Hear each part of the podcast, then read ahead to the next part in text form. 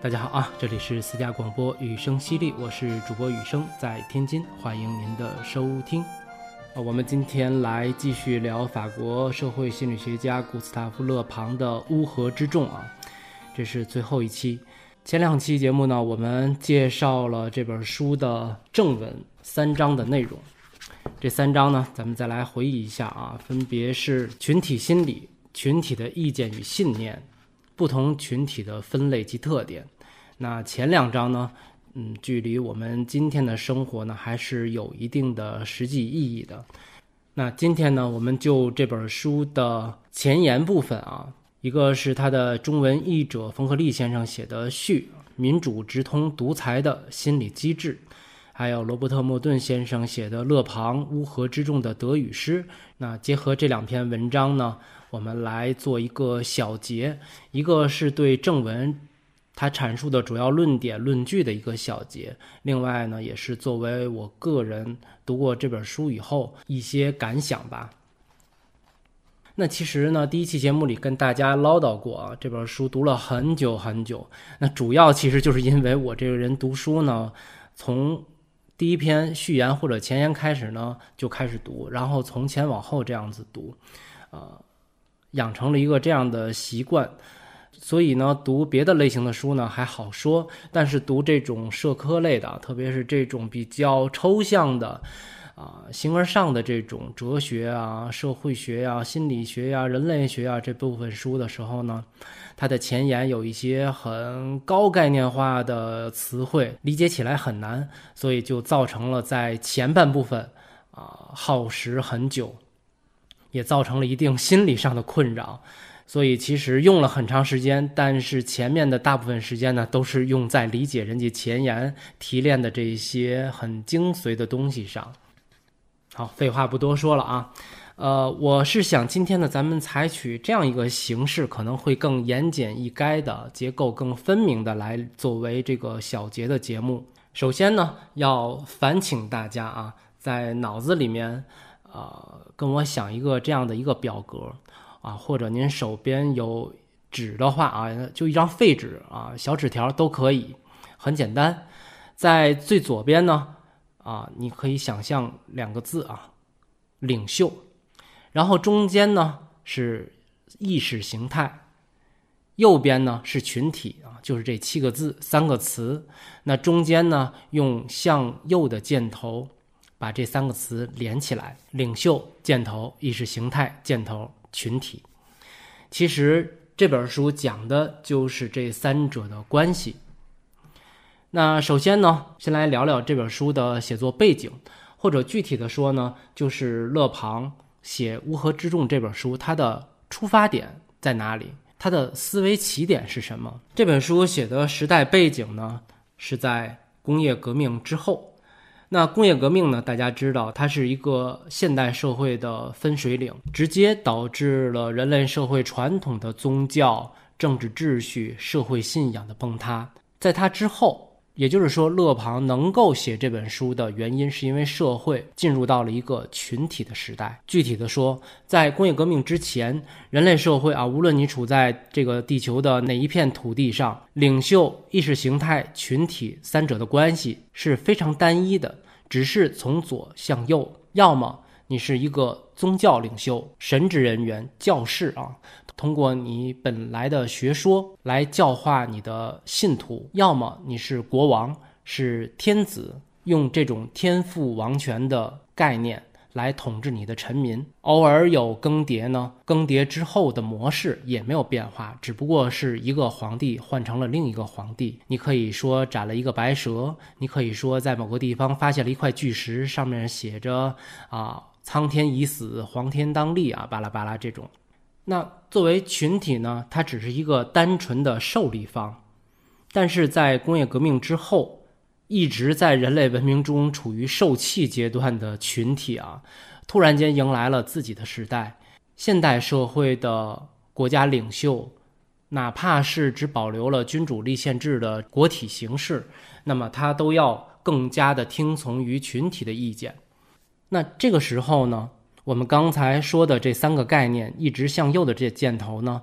群体开始获得了一种反作用力，它可以反过来向领袖、国家元首这个方向去施力。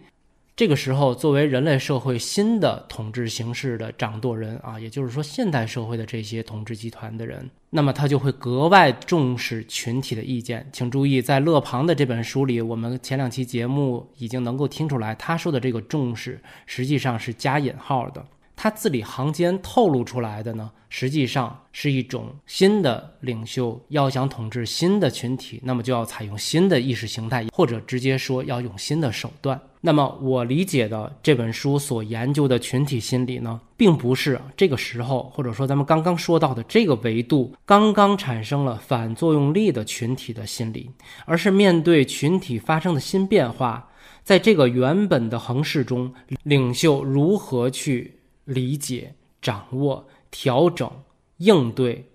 这种新的群体心理的情况，我不知道我表述的是否清晰啊？就是说，这个群体以及它所有的心理特征、规律都不再是单向的、静止的，而是在这个简单的社会结构中与新的社会执政势力有互动的群体。或者用勒庞的话说，是一个充满了弱点、被新的统治集团利用的群体。表面上看是群体的民主选择自己的代言人，实际上是一直被统治的社会群体开始了以新的形式被新的统治者忽悠的历史阶段。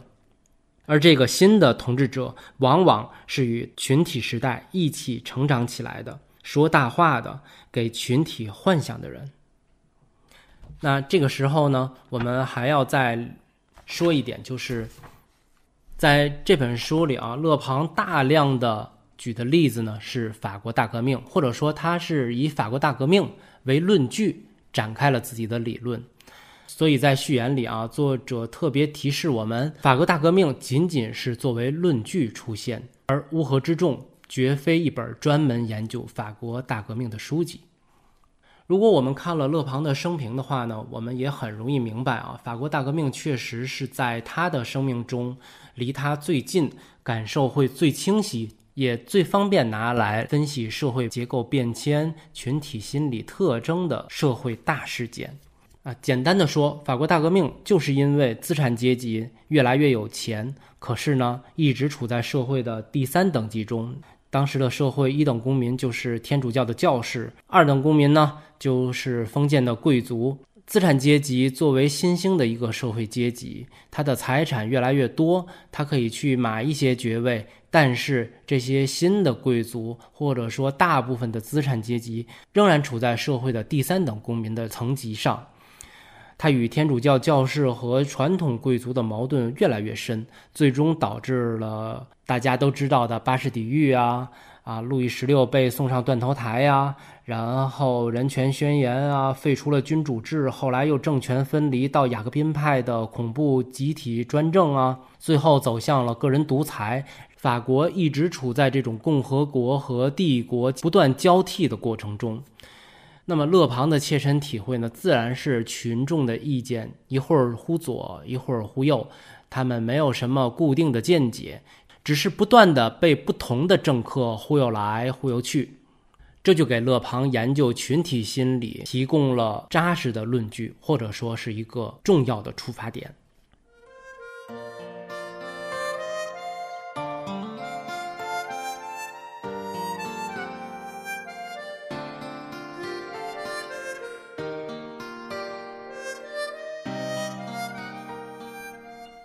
那么好，我们现在回到最初的这个表格啊。那在了解了这个出发点之后呢，我们再回头看这个表格，就可以很方便的把这本书正文里面的一些主要内容填充进来。比如说最左侧的领袖，他的要义有几方面呢？第一个，领袖他自己最初也是群体的一员；第二，他是群体中意志力表现的最坚强的那一个。第三，群体缺乏这种坚强意志的品质，所以会把他选成领袖。接下来呢，领袖就要带领大家用集体的理想来替代这个群体每一个个人的理想。同时他的目标就是要让自己成为信仰的代言人，甚至让他自己成为信仰本身。大家不难想象，在我们身边有些邻国就是这样做的啊。虽然现在看起来很可笑，但点儿点儿点儿点儿。那么，领袖一定要绝对避免的是什么呢？有两点：第一，要避免自己的失败，他会危言扫地；第二，他不能够被讨论，因为他们往往禁不住讨论。那我能想到的最后一个小点啊，在领袖的这个名字下方就是。不管是大的领袖还是小的头目，实际上他都不自觉的是一个心理学家，这个也不难理解啊。那我们跟着箭头呢往右走到了意识形态这里面，其实意识形态呢，你可以把它当做领袖去忽悠群体的手段都有什么啊？最简单的就是勒庞明确提出来的套话，比如说民主、自由、平等。可敬的劳工，卑鄙的剥削者，不义之财，财富社会化等等等等，这些东西是非常具有煽动性的。那他最根本的手段呢？勒庞明确提出来的有三个啊，一个是断言啊，就是斩钉截铁把瞎话说的跟真的一样啊；第二个呢就是重复，相当于洗脑；第三个呢是传染。其实我觉得传染应该放在咱们后面群体的那个格里面啊。那么，如何实现不断的重复这些断言呢？最重要的就是要掌握宣传机构，因为现代社会你不可能去挨个跟你的信徒、你的群体去说你的理念。一切现代的传媒都是你最好的忽悠手段。你可以直接的说你是权威的，只有你怎么怎么样才能怎么怎么样。你可以旁击侧引啊，雇一些御用文人在网上呀，在报纸上去带节奏。去侧面的树立你的形象，那么把这些揉捏在一起，升华到一个什么程度就更好了呢？那就是宗教式的膜拜，这个就是领袖去管理一个群体最高的意识形态的手段了。那么在这一栏里面呢，还有两个小点，第一个呢就是教育，勒庞认为现代教育实际上就是各个国家都在培养自己的年轻人的一种服从意识。那么这种教育模式下出来的人呢，大概会有两个结局：一个是讨厌自己的生活状态，第二个就是要去想获得公职这样没有创造性的工作。那么一代人一代人这样的下去呢，这个社会就会没有活力。专业性、技术性实际上是勒庞比较重视的教育方向。还有一点很重要的呢，就是勒庞关于历史的观念。我们在聊这部分的时候呢，实际上我当时没有聊透啊。他的这个历史观是怎么引出来的呢？实际上是勒庞在阐述群体的盲目性的时候，他说群体往往会被一个带头人抛出的幻觉或歪曲后的事实所引导。比如说，十个困在孤岛上的人，如果有一个人冲着大海喊“来船了”啊，那其他的九个人都会相信，并且呼救。他认为历史也是这样的，记录历史的人就是那个歪曲或者幻化过客观事实的人，导致后面的人呢不断的跟随他，盲从他。勒庞认为历史全是一派胡言，决定人们历史地位的不是史实，是后人对他们的认识和感受。也就是说，神话后的历史作为现实历史，会对新的时代发生作用。所以，从某一个角度说。勒庞是一个历史虚无主义者，他认为每个人读到的历史书都是经过别人主观创造的，需要怀疑的，甚至完全不信任的。哎，这样按表格说呢，真的很快啊。那我们再从意识形态或者说忽悠手段呢，向右方的箭头走呢，就到了群体，这也就是这本书所论证的中心的东西啊。那么在群体下面呢，首先要写的就是群体。是出于本能，需要领袖来领导自己。他引用了托克维尔《旧制度与大革命》一书中的一句话啊，这句话呢其实有些极端。他说：“人们似乎热爱自由，其实只是痛恨以前的主子。”第二，群体最大的特征呢，就是自我意识消散，群体中的个体不再是作为个体的自己。第三，在群体里面起作用的呢。并不是智力，而是那些夸张的情感。所以，群体的情感有哪些呢？我们之前提过，有冲动，有异变，有急躁，有易受暗示，还特别轻信。同时，群体又具有偏执、专横和保守等等这些特点。在这些特点之外啊，刚才我们说领袖的管理手段的时候呢，提到了一个关键点，那就是传染。群体中是具备非常高的传染属性的。那接下来在群体里面要写到的就是群体的道德水平是非常低的，他们会让自己充满正义感的去实施一些实际上犯罪的行为，而在这背后呢，有一种心理作用，就是群体认为自己人多势众不可战胜。那么此外呢，还有两个单句啊，在群体这一栏里面呢，我觉得需要再说一次。那就是在书上有这么一句话啊，群体心理中呢，并没有多少逻辑成分，在超出自己熟悉的生活范围之外，个人并不具备多少经验和合理的批判能力，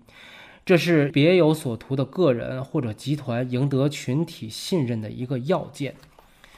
所以呢，另外一句话就是，群体很容易成为一些人要达到自己目标时所要牺牲掉的这个群体。那么接下来还有一点很重要，在群体里面，那就是经验只对一代人有用，上一代吃过的亏，其实对他们来说并没有太大的用处。他们往往会陷入一些领袖对他们说的同一个幻象里。当然，领袖需要换一套说辞。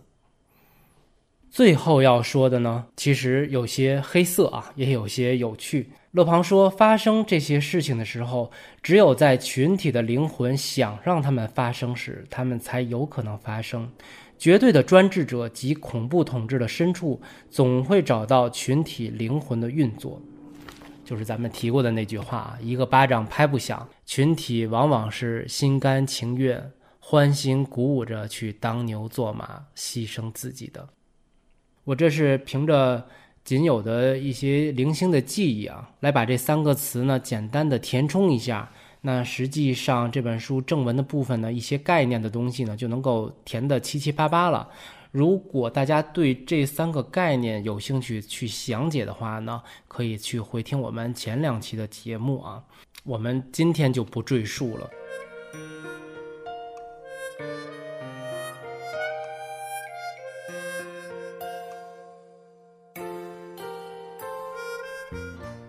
那么我们接着向下，勒庞分析了这一大串的东西之后，他要说什么呢？就是群体有这么多的弱点，然后现代的领袖们、现代的政客们又通过一些新的变了装束之后的统治手段去领导这些充满了弱点的群体，它会造成一些什么后果呢？简单的说，就是。约束个人的社会道德、社会机制，在狂热的群体中失去效力，个人变成无名氏，只能感受到人数众多带给他的力量。摆脱了个体的卑微无能感觉之后，会产生出残忍、短暂、巨大的能量。无论你有传统的信仰，还是最新的无神论者，群体都会具备宗教式的偏执与崇拜。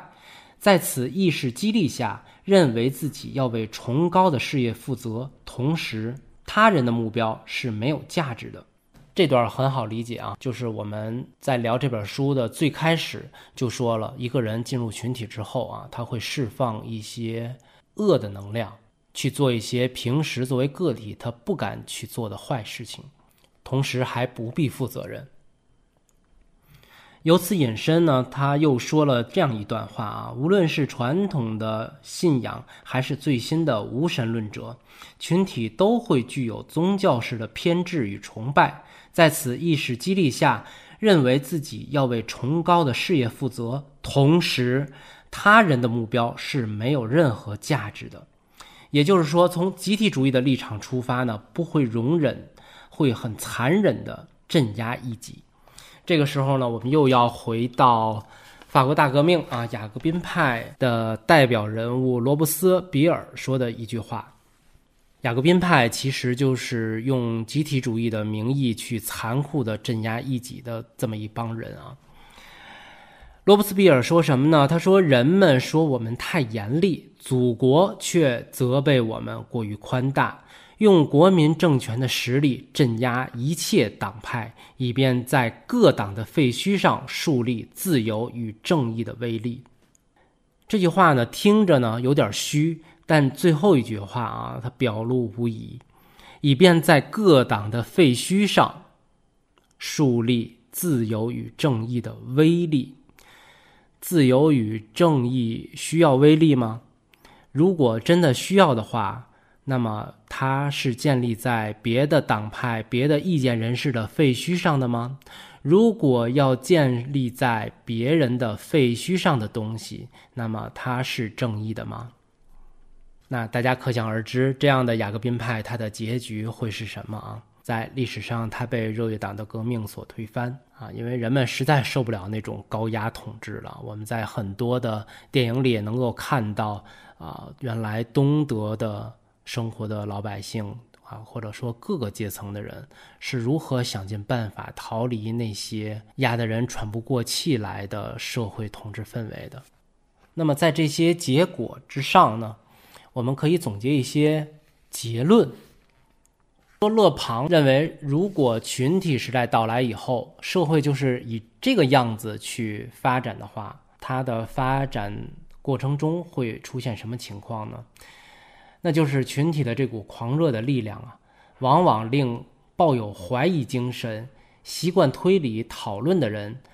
相信在政治和社会问题上极不易发现确定性真理的人，在群体中慢慢的就会没有地位了。啊，就是如果你承认呢，嗯，一个社会问题它是不容易出现一个定论的，啊，比如说只有什么什么才会什么什么啊，或者说绝对怎么怎么样的东西，在自然科学里可能很常见，但是你从社会学的角度去考虑人类社会的时候，你是否觉得它应该很轻易的得出答案呢？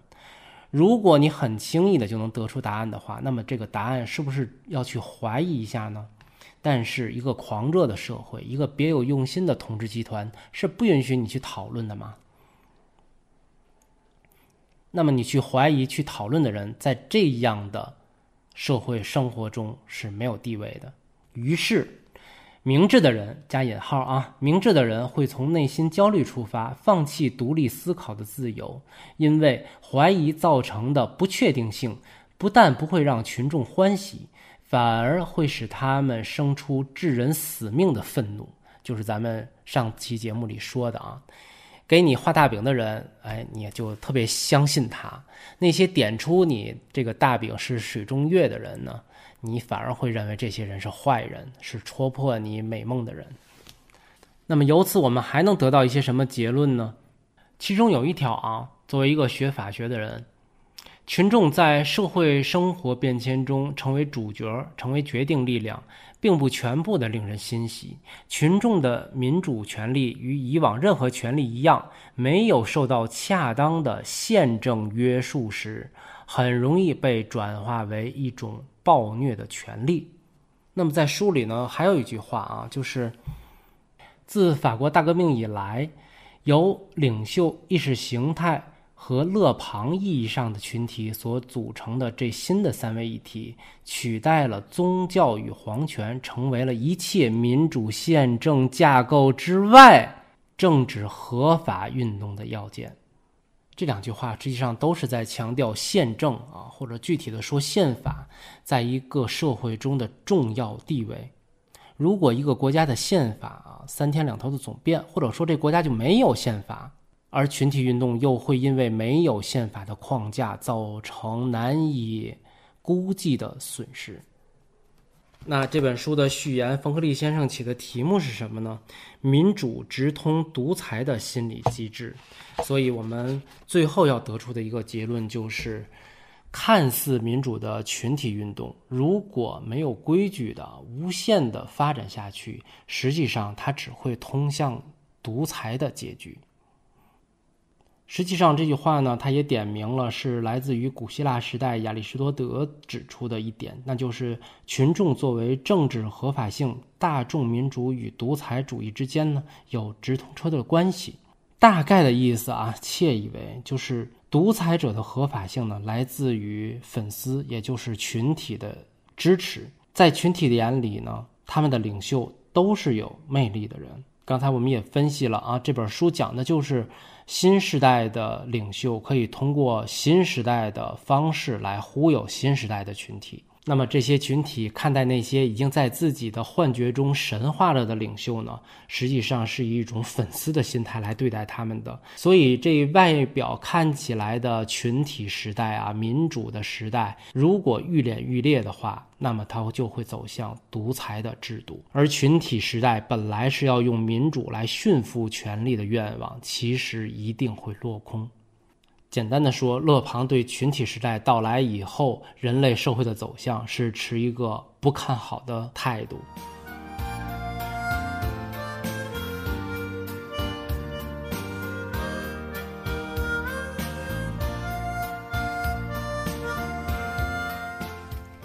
而通过我们今天对两篇序言内容的归纳与提炼呢，也能看出来啊，无论是中文译者还是业界对勒庞乌合之众的评价呢，实际上都是支持的稍微多一点，或者说认为它具有现实适用性会多一点。当然，我们之前也提到了，今天要简要的再梳理一下这本书，以今天的目光来看它政治不正确的几个点啊，其实也非常的呃好归结。第一点就是种族，啊勒庞认为有一些民族，它实际上是指的拉丁民族，没法承受现代文明的。这当然在今天看来是要否定的一个观点。那同时呢，他还把很多群体不好的表象呢，来比喻成像妇女和儿童那样，这样赤裸裸的性别歧视呢，当然也是今天所不容的。还有一点呢，他时不时的在斥责群体这个概念的时候呢，总要话里话外的说一说，如果由精英阶级来掌舵的话，那么人类社会会走得更好一些。啊，简单的说呢，就是这一些。那提到这个话里话外这个词呢？我们在正文之前的两篇序言中，也能够看到不同的作者实际上都有一个共同的感觉，就是勒庞作为一个社会现象正在发生时候就产生了研究出发点的思想家，他能够如实的记录并且分析，已经非常的了不起了。有一些更具理论性的、对后世更有建设性的东西呢，他没有写出来。但是在字里行间，读者也是是能够读出来的，这就是文字的魅力啊！每一个单个的字拿出来都认识，但是组合在一起，你要明白他在说什么。每一段话再组合在一起呢，你又要读出来他在说什么。即使他的作者也不能够提炼，但是有些东西是确实可以意会的啊。那最后的最后啊，勒庞其实他自己也不知道怎么收尾，于是呢，他就用自己的话来概括了一下人类的文明进程。他想通过这样的一个粗线条的梳理呢，来提示大家，或者说来启发所有人能够想到一些什么。他写道：在文明诞生之初，一群来源不同的人，因为移民、入侵或占领等原因聚集在一起。他们血缘不同，语言和信仰也不同，使这些人结为整体的唯一共同的纽带是没有完全得到某个头领承认的法律。这些混乱的人群有着十分突出的群体特征，他们有短暂的团结，既表现出英雄主义，也有种种弱点，易冲动而狂躁。没有什么东西把他们牢固地联系在一起，他们是野蛮人。漫长的岁月造就了自己的作品，环境的一致，种族间不断出现的通婚和共同生活的必要性发挥了作用。不同的小群体开始融合成一个整体，形成了一个种族，即一个有着共同的特征和感情的群体。他们在遗传的作用下日益稳固，这群人变成了一个民族。这个民族又有能力摆脱他的野蛮状态。但是，只有在经过了长期的努力、必然不断重复的斗争以及无数次的反复，从而使他获得了某种理想之后，他才能够完全形成一个民族。这个理想具有什么性质，并不十分重要。不管是对罗马的崇拜、雅典的强盛，还是真主安拉的胜利，都足以让一个种族中的每个人在感情和思想上形成完全的统一。在这个阶段，一种包含着各种制度、信念和艺术的新文明便诞生了。这个种族在追求自己理想的过程中，会逐渐得到某些他建立丰功伟业所不可缺少的素质。无需怀疑，他有时仍然是乌合之众，但是在他变幻不定的特征的背后，会形成一个稳定的基础及一个种族的秉性。它决定着一个民族在狭小的范围内的变化，支配着机遇的作用。时间在做完其创作性的工作之后，便开始了破坏的过程。不管是神仙还是人，一概无法逃出他的手掌。一个文明在达到一定的强盛和复杂程度之后，它便会止步不前。而一旦止步不前，他注定会进入衰落的过程。这时，他的老年期便降临了。这个不可避免的时刻，总是以作为种族支柱的理想的衰弱为特点。同这种理想的衰弱相对应，在他的激励下建立起的宗教、政治和社会结构也开始发生动摇。随着这个种族的理想不断的消亡。他也日益失去了使自己团结强盛的品质，个人的个性和智力可以增长，但是这个种族的集体的自我意识却会被个人自我意识的过度发展而取代，同时伴随着性格的弱化和行动能力的减少。本来是一个民族、一个联合体、一个整体的人群，最终会变成一群缺乏凝聚力的个人。他们在一段时间里，仅仅因为传统和制度而被人为的聚集在一起。正是在这个阶段，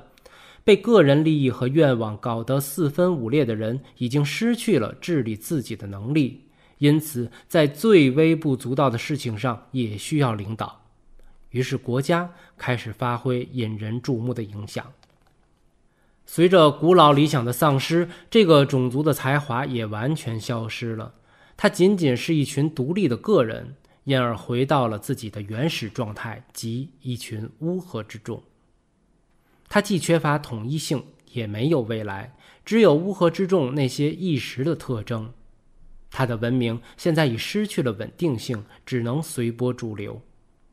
民众就是至上的权利，野蛮风气盛行。文明也许仍然华丽，因为久远的历史赋予它的外表尚存。其实，它已成为了一座岌岌可危的大厦，没有任何支撑。下次风暴一来，它便会立刻倾覆。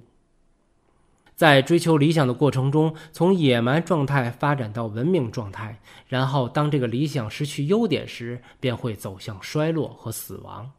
这就是一个民族的生命循环过程。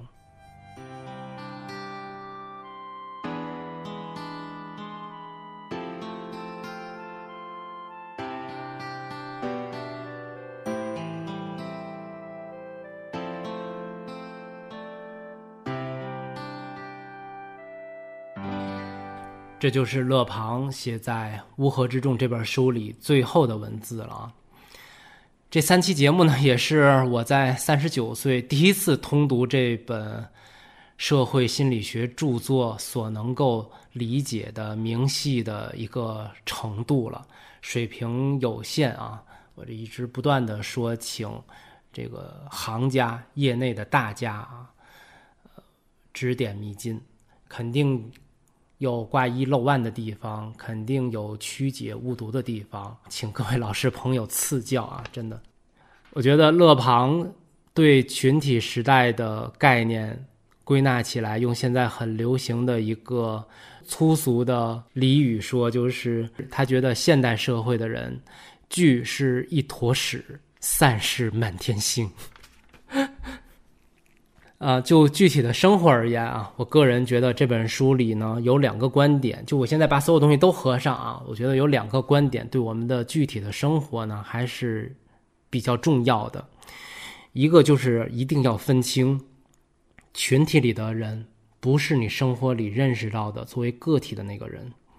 啊，你的家人、朋友、同学，在支持或者否定某一个观点的时候，不一定是你。一直认识的那个人啊，相对的啊，我也不一定是他们认识的那个我。所以，如果你嗯特别珍惜一段感情，不能舍弃一段感情的话呢，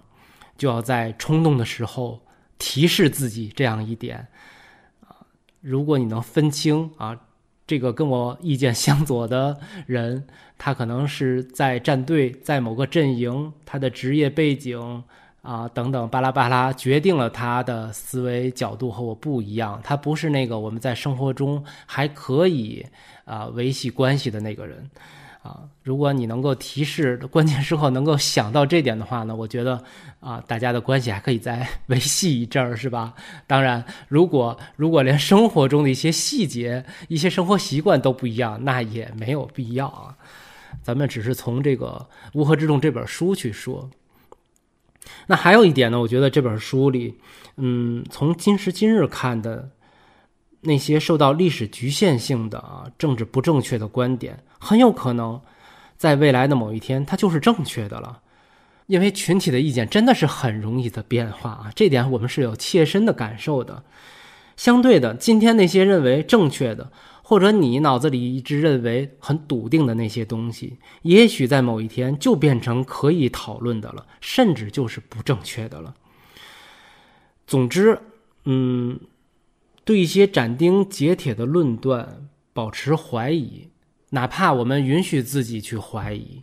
都是一个比较明智的观念。历史到底是能够下论断的？还是像勒庞认为的那样是虚无的，是掺杂了很多很多主观因素去写，然后去故意影响你的呢？需要一天天具体的日子去过，需要一件件具体的事情去做去检验，需要我们每个人去独立的体验，然后去思考。我觉得至少这是文明能够发展的一个基础啊！如果不像勒庞说的那样，我们要一路退回到野蛮的生存状态中，比如我们在上期节目的结尾里说的勒庞的那个观点：一个万能的政府让公民怎么去做，他的公民就怎么去做。那么跟原始社会，啊，一个。猴群里的猴王说要干什么，然后这一群猴子就都听他的，又有什么区别呢？所以啊，物质条件、科技发展了，那么文明发展的基础少不了独立的去思考。希望我们每个人呢，都能够不轻易的被某一种学说去霸占我们的生命和思维。关于古斯塔夫·勒庞的《乌合之众》。我们暂时就聊到这儿。随着生活继续，我想呢，也还会有新的解读不断的出现，到时我们再一起来分享。这里是私家广播，雨声犀利，我是雨声，感谢您的收听，咱们下期节目再会。